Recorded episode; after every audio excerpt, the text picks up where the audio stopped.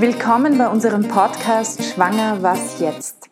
Heute, in unserer heutigen Folge, geht es um den Verein Safe One Europe. Und ich habe heute als Interviewgast die Sonja Horswell bei mir. Und ähm, liebe Sonja, ich würde einfach vorschlagen, du stellst dich selber vor. Danke, Barbara. Es ist schön, schön dass du da bist. Danke, danke, danke, danke. Ja, also ich bin gebürtige Oberösterreicherin ähm, und habe äh, die letzten 15 Jahre die österreichische Lebensbewegung geleitet. Und aus dieser Arbeit heraus ist dann Sefon entstanden mit einem Team, äh, wo wir einfach für ein Jahr gebetet haben, weil Gott zu mir gesprochen gehabt hat, ähm, dass er Veränderung bringen möchte zur Aufarbeitung nach Abtreibung, dass Menschen geholfen werden kann nach Abtreibung. Und aus dem heraus ist dann der Connex entstanden zu Safe One in Slowenien. Und aus dem heraus ist dann diese Arbeit gewachsen und wo heute der Verein Safe One Europe eigenständig äh, im 12. Bezirk angesiedelt ist. Wunderbar. Was genau kann man sich darunter vorstellen, Aufarbeitung nach Abtreibung? Also wie das Safe aufgebaut ist, es ist äh, mit einem Arbeitsbuch, das sind zwölf Schritte. Äh, es ist ein auf biblischen Prinzipien aufgebautes Programm, das in Kleingruppen abgehalten wird äh, oder eins zu eins oder über Skype. Männer bedienen Männer gerne über Skype. Also es sind nicht nur Frauen betroffen, sondern auch die dazugehörigen Männer und auch die Geschwisterkinder, das viele nicht wissen. Mhm.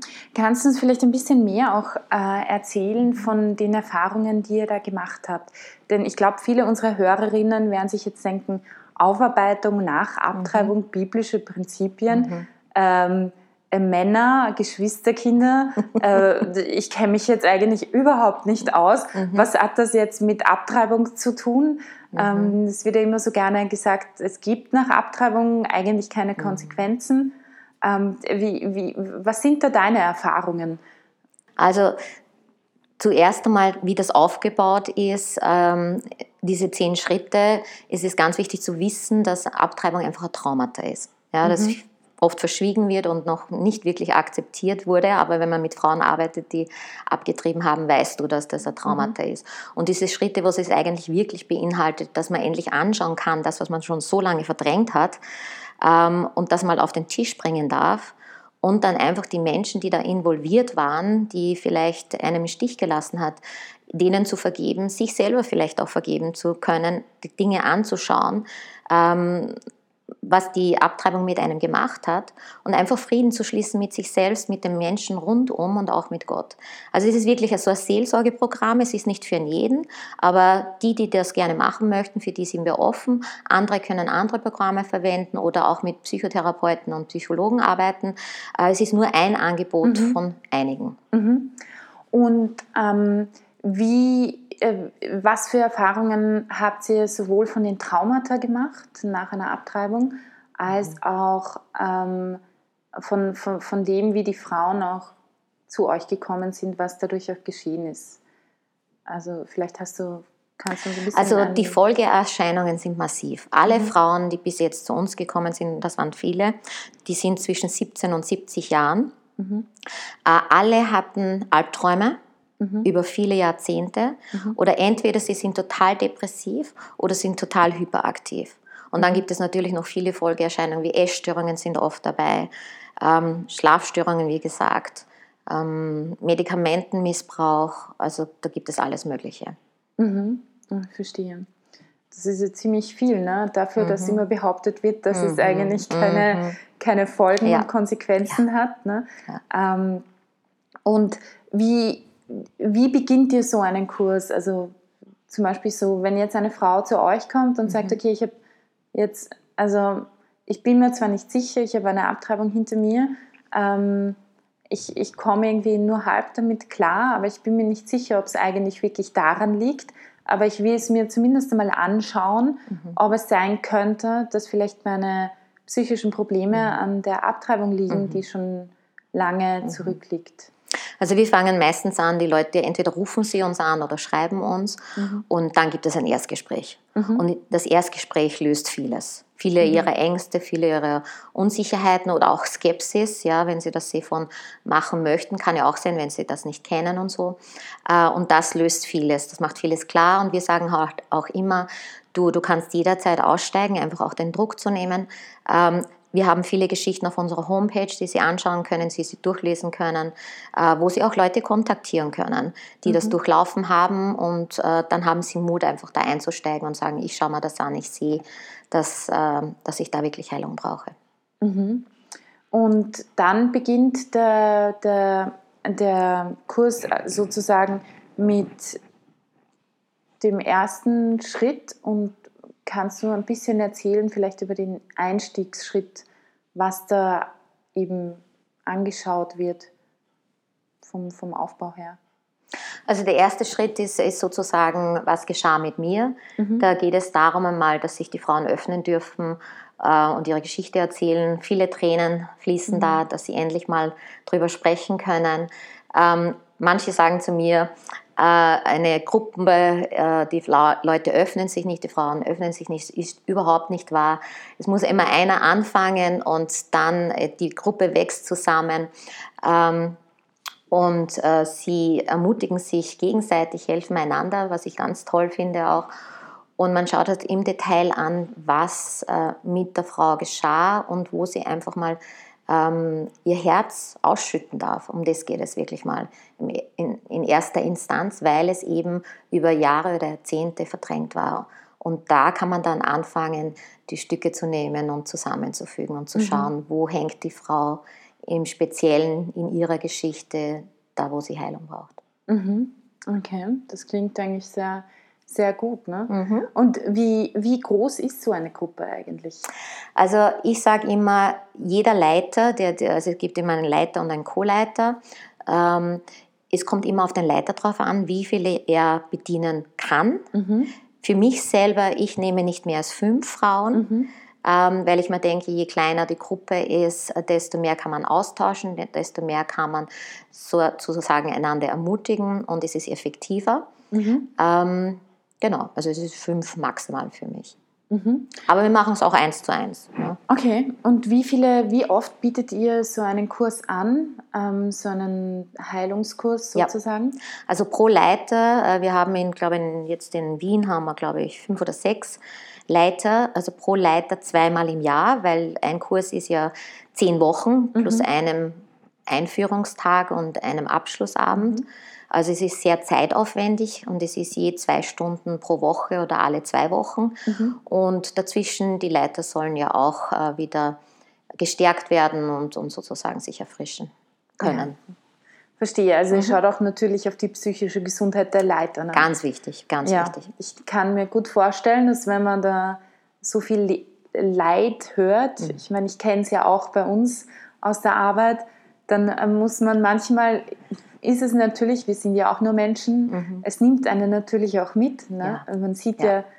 das äh, macht man ja, es macht einem ja keinen Spaß zu sehen, dass andere Menschen leiden, mhm. äh, sondern wir sind ja bestrebt, eine echte Hilfe anzubieten mhm. und keine Pseudo-Hilfe. Mhm. Und ähm, da gibt man sich natürlich auch rein. Also ich finde es sehr gut, dass ihr auch schaut, dass die Leiter auch für sich mhm. sich wieder ein bisschen erholen können und runterkommen können. Das ist sehr, sehr wichtig. Ähm, wo gibt es euch denn überall eigentlich? Also in Österreich gibt es uns in sieben Bundesländern, man findet das auf unserer Homepage mhm. www.safeoneurope.org und in 13 europäischen Ländern, mhm. also für die sind Chris, mein Mann und ich äh, verantwortlich. Mhm.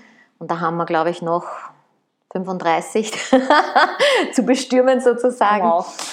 und dann gibt es eben Amerika, ähm, bedient Sheila Harper, Kanada und China haben wir schon dabei. Mhm. Also ist beständig im Wachsen. Ja, das spricht ja eigentlich auch dafür, dass das wirklich ein Thema ist, ja. das ähm, gerne vermieden wird, das nicht ernsthaft angeschaut wird mhm. und wo ja immer wieder irgendwie, es gibt ja diesen Vorwurf auch, äh, von einer gewissen Richtung, dass äh, gesagt wird, dass das ja nur ein, dass es nicht stimmt, dass Frauen nach einer Abtreibung Probleme kriegen. Ähm, es wird ja auch gerne irgendwie behauptet, dass es angeblich keine Studien dazu gibt, obwohl wir ja auch Studien dazu haben. Mhm. Also wir wissen es ja haben, wir haben auch die Erfahrung, den Erfahrungsbereich. Mhm.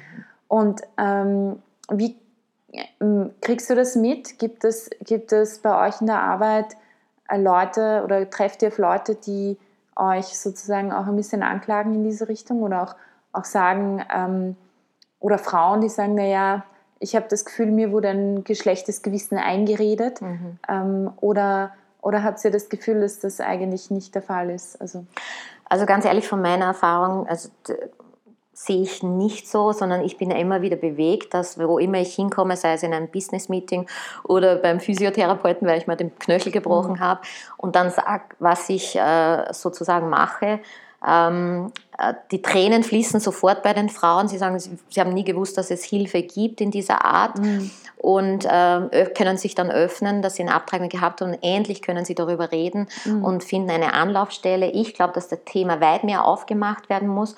Ähm, dass man darüber reden darf. Es gibt die Folgen nach Abtreibung. Die mhm. Frauen wollen reden drüber. Wir sollen einfach mal den Deckel wegnehmen mhm. Äh, und die Frauen reden lassen äh, und ihnen auch Hilfe anbieten. Die Frauen können auch nicht sich öffnen, wenn keine Hilfe angeboten wird. Und ich glaube, je mehr Hilfsangebote es wirklich gibt und das ähm, das mal geöffnet wird, desto besser ist es und es ist an der Zeit in Österreich, ganz ehrlich. Ja, das sehe ich auch so. Deswegen habe ich dich auch hier eingeladen oh, zum Interview. und ähm, weil ich auch finde, weil wir ja auch die Erfahrung haben äh, mit Frauen nach Abtreibung. Mhm. Ich meine, du bist ja sozusagen meine Vorgängerin hier eigentlich. Mhm. ähm, und äh, damit äh, muss ich auch ganz ehrlich sagen, finde ich, äh, find ich das sehr, sehr wichtig, dass Gott sei Dank immer mehr auch also es immer mehr Angebote auch auf diesem Gebiet gibt. Mhm. Und ich finde, dass Safe äh, One Europe ein wirklich gutes und faires Angebot auch ist, dass man den Frauen auch präsentieren sollte. Mhm. Ähm, und ich weiß nicht, wie es euch geht, liebe Hörerinnen und Hörer, aber ich hoffe, ich möchte auch ganz besonders diejenigen ansprechen, die vielleicht wirklich wissen, sie haben eine Abtreibung hinter sich und darunter leiden, ohne es zu wissen oder sich das nicht eingestehen ähm, oder immer wieder auf Leute kommen, die ihnen einreden, nein, das ist nur ein schlechtes Gewissen äh, und äh, das hat euch jemand eingeredet. Meiner Erfahrung nach kann man niemandem ein schlechtes Gewissen wirklich einreden. Das, also nicht mit solchen dramatischen Folgen danach.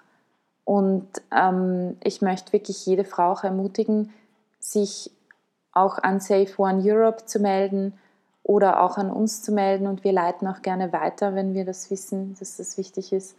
Und ähm, da wirklich dem auch, auch nachzugehen und nicht das auf die leichte Schulter zu schieben. Es ist ein dramatisches Traumata und wir wollen den Frauen helfen, diesen inneren Konflikt auf eine gute Weise zu lösen. Und Save One Europe ist eines der möglichen Angebote dazu. Mhm. Und ihr werdet auch einige Links finden unten in den Show Notes beziehungsweise auch in unserem Blog und könnt euch dann auch an Save One Europe direkt wenden, wenn ihr da Hilfe in Anspruch nehmen wollt. Danke Möchtest dir. du noch was sagen? Ja, es ist mir einfach irgendwie noch ein Anliegen, ähm, zu sagen, ich meine, Abtreibung äh, kann äh, nie eine gute Lösung sein und ähm, dass es einfach auch wichtig ist, das auch zu sagen und dass man auch Alternativen, so wie ihr das macht, einfach anzubieten für Frauen, die im Schwangerschaftskonflikt sind. Ähm, und wenn das schon mal passiert ist, dass man abgetrieben hat, weil ja auch das Gesetz äh, die Türen geöffnet hat, voll und ein Unrecht mehr oder weniger als Recht für die Frau darstellt. Ähm, viele Frauen kommen dann erst danach drauf, wenn sie abgetrieben haben, dass es nicht gut war. Für Nummer eins, für, dass es ein Kind war, weil jede Mutter spürt das, auch wenn sie es dann nicht zugeben kann. Aber dass es einfach wichtig ist, äh, da Hilfsangebote anzubieten. Und ich mhm. bin einfach dankbar, dass ich heute da sein kann. Danke dir. Gerne. Gerne. Und danke für das Gespräch. Gerne, danke. So. Ah ja, du hast gesagt, man findet euch im 12. Bezirk. Ja. Wo genau? In der Kriechbaumgasse 35-1. Super, danke schön. Bezirk. Also dann alles Liebe und ich wünsche euch noch einen wunderschönen Tag, eine gute Nacht, einen guten Morgen, wann auch immer ihr den Podcast hört.